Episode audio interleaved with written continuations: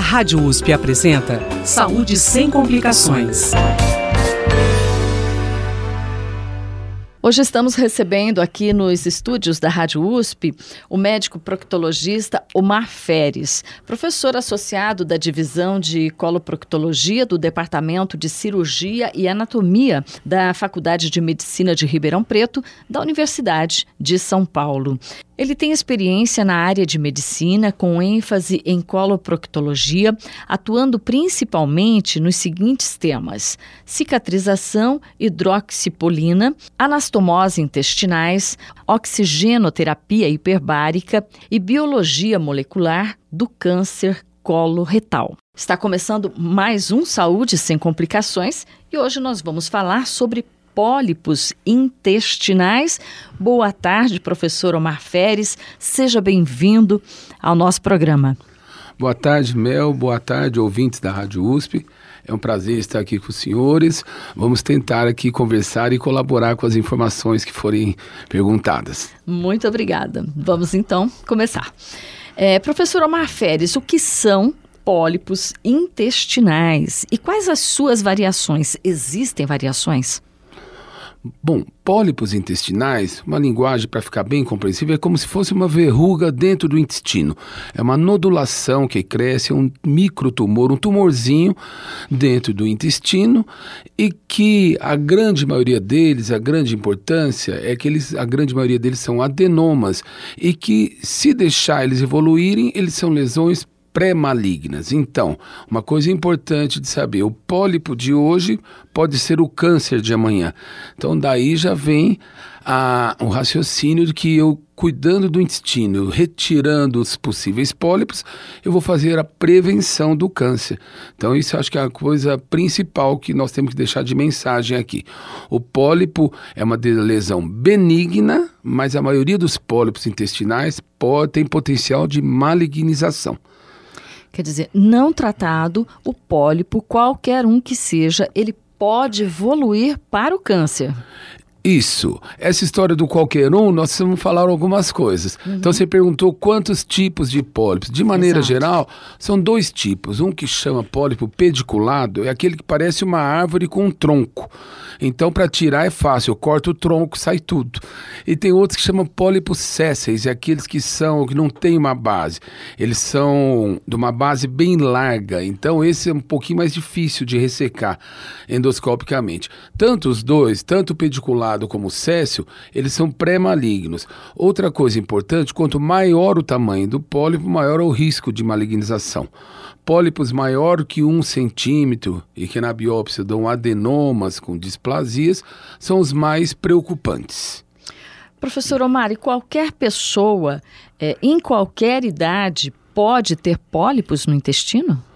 Olha, qualquer pessoa pode ter pólipo no intestino, mas a gente sabe que os pólipos, a grande maioria deles, tem uma origem genética e se desenvolvem mais a partir dos 45, 50 anos, quando vai adquirindo o risco de malignização. Então, é, é preconizado, de uma maneira geral, é, principalmente nos Estados Unidos, onde eles levam isso de uma maneira um pouquinho mais séria, a partir dos 45 anos de idade, antes você falava 50, hoje já 45, todos adultos, qualquer pessoa, tendo ou não tendo sintoma intestinal, devem ser submetidos a um exame que se chama colonoscopia. Então, a colonoscopia hoje é um exame que todo cidadão deveria fazer a partir dos 45 anos. Claro que se a pessoa já tem pólipos na família, sabe de outros casos, procuram com mais facilidade, mas lembrando que mesmo quem é assintomático, e aí que dá é o grande, a grande mensagem.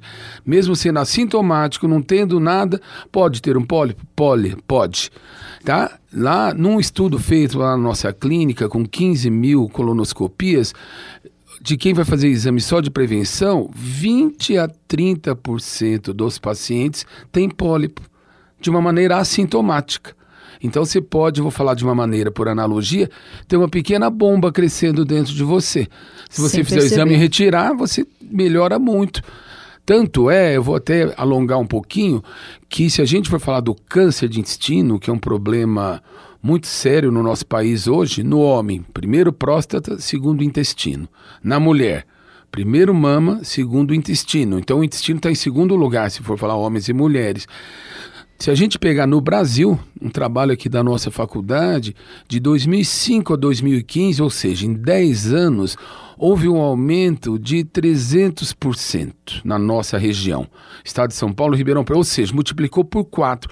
Se eu tinha um caso, hoje eu tenho 4. É um número quase assustador, quase epidêmico. Se a gente pegar o mesmo período nos Estados Unidos, a incidência de câncer de intestino está diminuindo em vez de estar aumentando. Por quê? A resposta é que lá a população já está conscientizada, o país tem condição socioeconômica e praticamente 100% da população é submetida à colonoscopia de rastreamento, a gente fala, a partir dos 45 anos, com ou sem sintomas. Bom, é, falamos de sintomas, né? Quais são os sintomas? O que, que pode deixar uma pessoa preocupada a, a, a, a ponto de procurar um, um, profissional da saúde? Olha, o principal sintoma do pólipo grande ou então do pólipo já degenerado para o câncer, que é a grande preocupação, é o sangramento nas fezes, que a gente chama de hematoquesia, que é o sangue misturado nas fezes, e a presença de muco, que é o catarro nas fezes. Outro aspecto importante é a mudança do hábito intestinal. Então pega aquela pessoa que fala: "Nossa, meu intestino funciona igual um relógio". De repente parou de ser assim. Um dia está preso, um dia está solto. Às vezes tem uma manchinha de sangue, tem um catarro. Isso é motivo para procurar o médico e fazer uma investigação.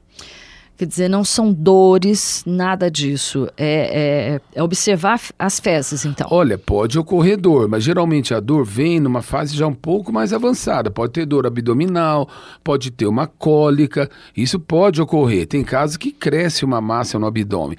Mas assim, de uma maneira simples, bem clara, mudou o hábito intestinal, apareceu uma manchinha de sangue, um catarro, é importante procurar o médico. Tá, e então os exames para esse tipo, para detectar, é, é só a colonoscopia, professor?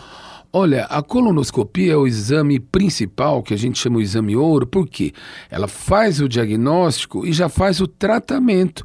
Através do colonoscópio, que é um tubo com uma luzinha na ponta, que se introduz pelo reto, estuda 1,30m o intestino, você vai vendo as lesões e se você achar um pólipo, com o próprio aparelho de colonoscopia tem uma pinça específica, você vai lá e já tira o pólipo e manda para exame. É uma cirurgia endoscópica, vamos dizer assim. Uhum. Então é com certeza o melhor exame.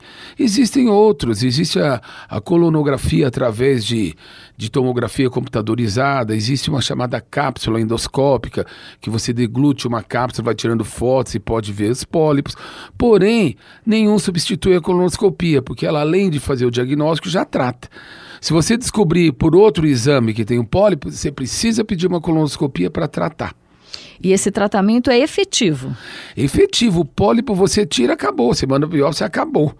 É importante, quando a pessoa tem um pólipo, tem dois pólipos, é saber que existe uma tendência genética. Então, o segmento de quem tem pólipo é diferente de quem não tem. Então, eu falei no começo aqui que a colonoscopia é um exame que deve ser feito para todo mundo acima de 45 anos. Mas vamos supor, uma pessoa vai lá, faz o exame e está normal. Precisa repetir o ano que vem? Não. É um exame pode ser repetido a cada 5 anos, em alguns casos até a cada 10 anos. Agora, se eu faço o exame e tem um pólipo, esse exame aí eu tenho que analisar a biópsia desse pólipo, tem algumas características técnicas mostrando de pior prognóstico ou de melhor prognóstico, e a gente repete mais precoce a colonoscopia. Às vezes a cada dois anos, a cada três anos. Quando é um pólipo muito grande, que já está meio com tendência à malignização, nós podemos fazer a cirurgia pela pela colonoscopia e o segmento endoscópio, através de outras colonoscopias, vai acompanhando. Se precisar, vai lá, faz mais uma sessão até fazer o tratamento por via endoscópica.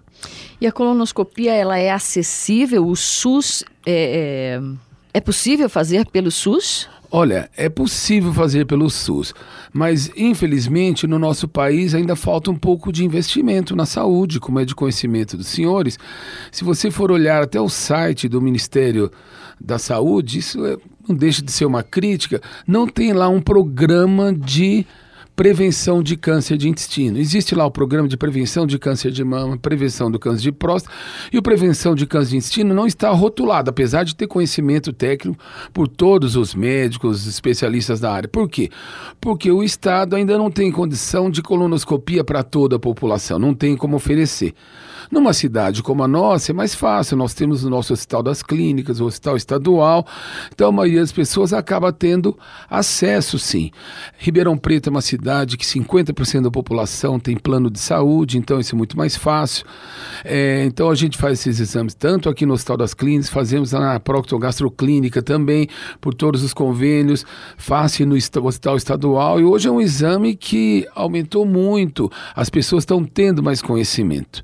É, antigamente, vou chamar até pouco tempo atrás, quem nos procurava eram pessoas que tiveram algum parente com câncer. Aí quando a pessoa tem um parente, principalmente de primeiro grau, irmão, pai, mãe, fica preocupado, vai ao médico e fala, olha, então precisa fazer. Então esses procuram. Mas hoje já a população está começando e cabe aqui a, a mídia desse país, então isso é o que nós estamos fazendo aqui, é explicar para as pessoas que colonoscopia é um exame que faz parte da rotina para as pessoas acima de 45 anos, que com isso eu vou diminuir a incidência. O câncer coloretal, eu vou falar de uma maneira até ousada, é quase uma doença evitável hoje, se você fizer o cuidado e fizer a prevenção correta. Então a colonoscopia ela funciona como um exame de prevenção. Isso, é o principal exame de prevenção. Em português nós falamos rastreamento, em inglês screening, que toda pessoa deve ser submetida. Uma pessoa assintomática vai lá, tem 20% de chance de ter um pólipo. E esse pólipo tem uma grande chance de virar um tumor no futuro. Certo. É, professor Omar, é, além da colonoscopia ou após a colonoscopia, é, uma pessoa diagnosticada, uma pessoa com, com pólipos, ela também tem tratamentos com remédios, com medicamentos ou só cirúrgico? Olha, pólipo diagnosticado deve ser ressecado ou endoscopicamente, através da colonoscopia, como já disse, ou em situações outras, através de cirurgia mesmo. Posso dizer aqui um exemplo, eh, não é a maioria, mas tem uma doença que chama polipose múltipla familiar, onde os pacientes geneticamente têm mais de 100 pólipos no intestino. Então, não adianta ir lá e tirar um pólipo, tirar dois. Nesses casos, se resseca o intestino. Por quê? É um intestino potencialmente formador de câncer. Então, nesses casos, a gente faz a colectomia, ou seja, a ressecção do intestino. Outra coisa, às vezes você vai fazer uma colonoscopia, tem um pólipo, mas ele é grande. Com o aparelho tem dificuldade de tirar, ele tem uma base larga. Você não tira endoscopicamente, indica cirurgia para abrir o intestino e tirar o pólipo. Então, ah, porque tá. você não pode deixar um pólipo, que, como eu disse no começo, é uma bomba em ebulição dentro de você. Certo. É, professor, é comum que esses, esses, esses pólipos apareçam nas pessoas e eles evoluem rapidamente? Olha, como eu já disse, é comum sim em pessoas assintomáticas, nós temos em algumas casuísticas encontrado até 20%. Então, de cada cinco, uma pode ter pólipo. É um número bastante alto. Agora, evolui rapidamente. Os estudos são controversos, mas mostram que um pólipo, para virar um câncer, vamos dizer assim, ele pode demorar entre 5 até 10 anos. Por isso que se tem um intervalo de segurança. Você faz uma colonoscopia hoje, está completamente normal, você não precisa fazer outra daqui a um ano. Você pode fazer daqui daqui 5 anos, daqui 10 anos. Por quê? Porque até formar um pólipo, até virar um câncer, dá tempo de você fazer o exame e prevenir. Quer dizer que esses pólipos, então, eles se formam lentamente. Lentamente. Lentamente. É, quais são as causas, professor, dessa doença? A causa principal é uma causa genética. Quando a gente vai falar de carcinogênese, que é a formação do câncer, o pólipo e o câncer, é uma interação complexa entre suscetibilidade hereditária e fatores ambientais. Então, uhum. os dois interferem. Então, a genética é muito forte. Mas, por outro lado, é muito importante falar aqui, frisar num programa como esse, o estilo de vida. Hoje sabe-se claramente que a dieta, então vamos falar alguns conselhos aqui para os nossos ouvintes. A dieta rica em fibras e pobre em gorduras. Por exemplo, então, comer saladas, legumes nas refeições e frutas. Saladas, legumes e frutas são os alimentos ricos em fibras. Eles devem estar presentes na maioria das refeições. E alimentos gordurosos, frituras, aquela gordurinha da picanha, etc., não é um bom alimento. É claro que uma vez ou outra, ninguém vai ser radical aqui, mas não deve fazer parte do hábito. Então, é, é, muito importante que vocês saibam isso. Outro aspecto é atividade física. Hoje, atividade física, você vê muitas pessoas dando uma corridinha na rua e pensa, ah, isso é bom para o coração. Não, o que é bom para o coração é bom para o intestino. Então, existem inúmeros trabalhos mostrando que pessoas que não são obesas, que não são sedentárias, que praticam atividade física, têm menos incidência de câncer no intestino. É muito interessante isso. Quando eu falando, voltando de dieta e hábitos, então considerada aquela dieta chamada mediterrânea, que é tomate, peixe, folhas, um azeitezinho e bebida alcoólica, se for usar no máximo um vinhozinho tinto, é o único tipo de é, bebida alcoólica que não é tão prejudicial, desde que seja usado com moderação nas refeições. Uma taça também pode ser um fator aí é, preventivo. Carnes vermelhas, é, elas também podem contribuir para a aparição de, de pólipos? Podem sim. A carne vermelha, muitas pessoas pensam que a carne mais gordurosa que tem é a de porco. Isso é um equívoco. A carne vermelha é a carne mais gordurosa, é um alimento rico em gordura. Então, muitos estudos mostram que pessoas que ingerem muita carne vermelha têm mais predisposição a ter pólipos e a ter câncer. Pegando um gancho nisso, saiu um trabalho da Organização Mundial de Saúde falando pior do que a carne vermelha são os embutidos, as salsichas, salames, esses alimentos desse estilo, salsicha, linguiça e salames, vamos falar de maneira geral. Se em 2015 saiu um trabalho mostrando que tem mais de 40 mil casos de câncer no intestino no mundo relacionados à ingestão excessiva de embutidos. Normalmente embutidos são alimentos que vêm carregados de sal. O sal tem alguma relação com isso, professor? Não, trabalho com sal, com câncer, eu nunca li nada sobre isso, mas o embutido é principalmente por causa dos produtos químicos e por causa da gordura também, conservantes. É muito claro isso. Veja bem, os senhores. Eu não estou falando aqui para ser radical, comer um pedacinho de salsicha, mas o que é importante é é uma macro, é a qualidade de vida. Então, não fazer disso um hábito, isso, né? A dieta é rica em fibra. Se tem aí no fim de semana uma escapadinha, não tem problema. Mas não pode ser aquilo na sua rotina diária, realmente é comprovado que é prejudicial à saúde. Professor, aí nós estamos falando de prevenção, né? Uma alimentação preventiva. É, e para quem já tem pólipos, é, é, essa é a mesma alimentação ou se deve fazer uma alimentação ainda mais rigorosa? Para quem tem pólipo, é a mesma alimentação, só que você lembra, se você tem pólipo, você tem uma genética forte para produzir pólipos. Você precisa se conscientizar que vai precisar fazer colonoscopia de rastreamento aí até 70, 80 anos de idade. Vai precisar fazer. É o principal. E nós falamos, professor, o senhor falou de bebidas, né? Que o vinho tinto, só o tinto. Só o tinto. É, um, é, é uma bebida é, saudável, desde que não seja feita em, é, consumida em excesso, né? Mas aí a gente, em bebidas, a gente tem aí refrigerante, né? Que é principalmente adolescentes, né? O, consomem mais. Como fica o Olha, nessa? refrigerante os trabalhos que a gente acompanha geralmente mostram alguma relação com tumores de pâncreas. Eu nunca li nada de refrigerante com tumor de intestino. Porém, o refrigerante, principalmente, tem muito açúcar, muito sódio, então predispõe à obesidade, não é um bom hábito. De novo, de mensagem aqui, refrigerante deveria ser uma coisa de exceção. Só falando um pouquinho mais do vinho tinto, o alcoolismo é um fator negativo para o câncer de intestino. Então, pessoas alcoólatras têm mais tendência ao câncer. Quando eu falo do vinho tinto, atenção, muito cuidado. Seria uma dose, uma taçazinha na refeição que poderia ter um efeito benéfico. Agora, se a pessoa toma uma garrafa de vinho por dia, o etilismo é muito pior do que o benefício de uma taça. Deixar bem claro. Claro, então seria uma, uma taça por dia, uma, Isso. né? Não uma em cada refeição. Né? Aí... É, exatamente, nada exagerado, porque senão o malefício do álcool é pior do que o benefício do vinho tinto. Uhum.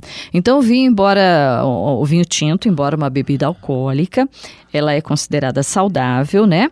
E aí o chopp, a cerveja, o aguardente, né? A cachaça, né? Aí a gente já tira né? Aí fica para situações esporádicas, professor. Isso. E eu vou exemplificar uma coisa interessante para dois países famosos com culturas milenares. Pega a França e a Alemanha. Teve um estudo multicêntrico pegando os franceses e os alemães. Eles têm um estilo de dieta similar em termos de fibra e de gordura, só que os franceses têm hábito de tomar vinho e os alemães têm hábito de tomar cerveja. E o estudo multicêntrico mostrou que os franceses têm menos câncer de intestino. Então, entre o vinho e a cerveja, é melhor escolher o vinho, com moderação. Com moderação. Professor, é, além desses exames que, que o senhor citou, normalmente, é, em exames assim de rotina, né, é, tem aquele exame de sangue oculto? Esse exame também é um exame preventivo? É esse o primeiro exame que pode levar a um pedido de colonoscopia, etc? E esses outros exames mais complexos? Uma pergunta muito boa. Esse é um exame de fácil acesso em postos de saúde, em consultas aí da chamada medicina primária.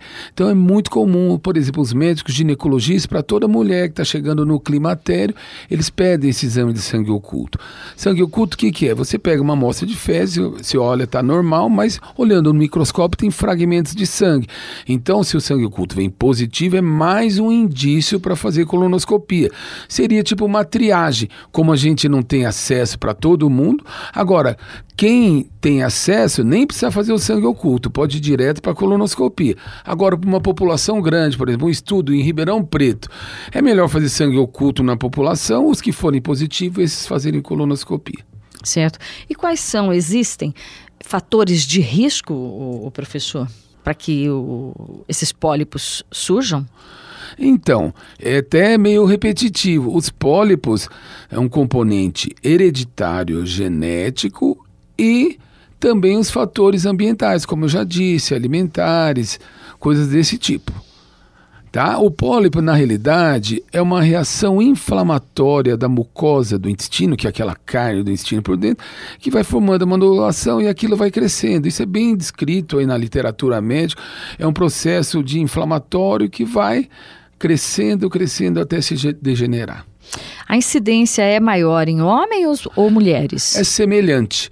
No caso do, tanto de pólipo como de câncer de intestino, a diferença é mínima, é 49 a 50, a gente pode considerar que é similar entre homens e mulheres. Quer dizer, a partir do momento que a pessoa sinta dores, quer dizer que aí já é um, é um caso é, a se pensar de maior emergência de se procurar um profissional Isso, da saúde. Dor abdominal é um sintoma muito frequente. Todo mundo pode ter uma dorzinha, às vezes uma cólica, mas se tem uma dor persistente, ou então a pessoa estufa o abdômen, incha a barriga, mudou o intestino, está com dor, ou está tomando um banho, passa a mão no abdômen, sente uma pelota, é motivo para ir no médico, viu? Isso aí é uma coisa, sinal de alarme, sim.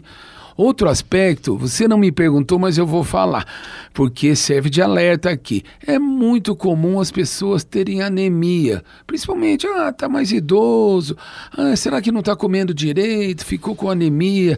Então vai lá, vai no médico. Anemia é muito comum, médico receita. Vai, come aí na panela de ferro, come mais feijão, toma um comprimidinho de sulfato ferroso. Isso acima dos 45 anos não deve ser feito anemia acima de 45 anos é igual a colonoscopia. A gente recebe muitos casos aqui no Hospital das Clínicas, praticamente toda semana. Uma pessoa que estava tratando há um ano de anemia no posto de saúde, de repente chega com um tumor avançado já. Então, anemia, a gente tem que investigar. A tal da anemia carencial, por falta de alimentação, já não é uma realidade no nossa região aqui, principalmente em Ribeirão Preto. Nós não temos um índice de desnutrição tão grave que levaria anemia numa pessoa adulta. Então, outro sinal de alerta é anemia. E é muito frequente. Ah, um pouquinho de anemia tomando comprimido de ferro. Quando tem um pouquinho acima de 45 anos, não faça isso. Faça uma colonoscopia. Às vezes está perdendo um pouquinho por dia e não está sabendo. E a gente vê, não é nenhum nem dois. Posso te dizer que toda semana a gente recebe paciente estava tratando de anemia e vai lá ver, é um tumor obscuro do intestino. E essa relação da anemia com, com tumor é pro tumor de intestino. Isso, porque o tumor ele forma uma úlcera, um pólipo que degenerou, forma uma úlcera e aquilo vai todo dia perdendo um pouquinho de sangue. Se está bem perto do reto, você vai ver o sangue nas fezes. Mas o intestino grosso tem 1,30m. Às vezes está aqui do lado direito, sai um pouquinho, você não vê, as fezes saem normais. Aquele suficiente perdendo todo dia um pouquinho, ele causa uma anemia. Então a pessoa tem fraqueza nas pernas, um pouquinho de falta de ar, perde um pouquinho de peso e não fala, ah, vou tomar um comprimidinho de ferro. Não, vai investigar. Por que, que eu estou dando a ênfase? Porque isso é muito frequente.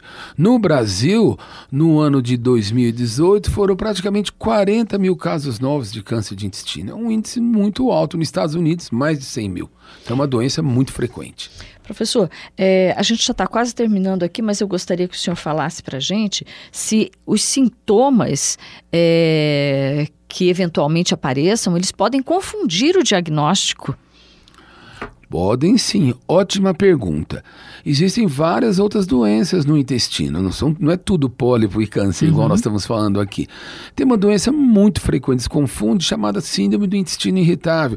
A pessoa tem cólicas, às vezes solta o intestino, às vezes prende, às vezes come um alimento, tem diarreia, às vezes fica empanzinado. Então o sintoma é muito parecido. Existem outras, as colites inflamatórias, como retocolite, doença de Crohn, que também pode dar uma diarreia sair um sangue. O importante é o reconhecimento e sempre procurar um profissional. Então, quem que já não comeu um dia uma coisinha, passou mal, etc. Agora, se está ficando frequente, tá, é importante procurar um médico. E, de novo, passou dos 45 mil quilômetros, eu vou falar brincando aqui, procure para fazer uma colonoscopia, que é um exame obrigatório. Professor Omar Feres, para encerrar, as dicas que o senhor dá para que se tenha um intestino saudável. Vamos lá. Então, o intestino saudável anda junto com uma vida saudável. Alimentação rico em fibras, verduras, legumes e frutas de maneira geral.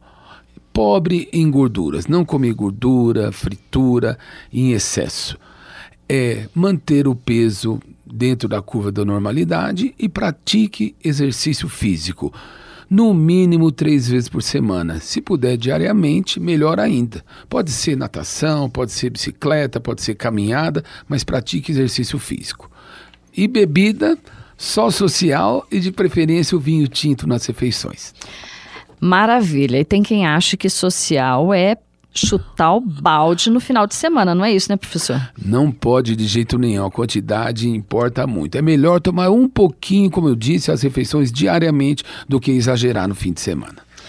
Professor Omar Feres, aqui na Rádio USP, no Saúde Sem Complicações. Ele é da divisão de coloproctologia do Departamento de Cirurgia e Anatomia da Faculdade de Medicina da USP, aqui de Ribeirão Preto. E o tema de hoje foi pólipos intestinais. Muito obrigada por seus esclarecimentos, professor.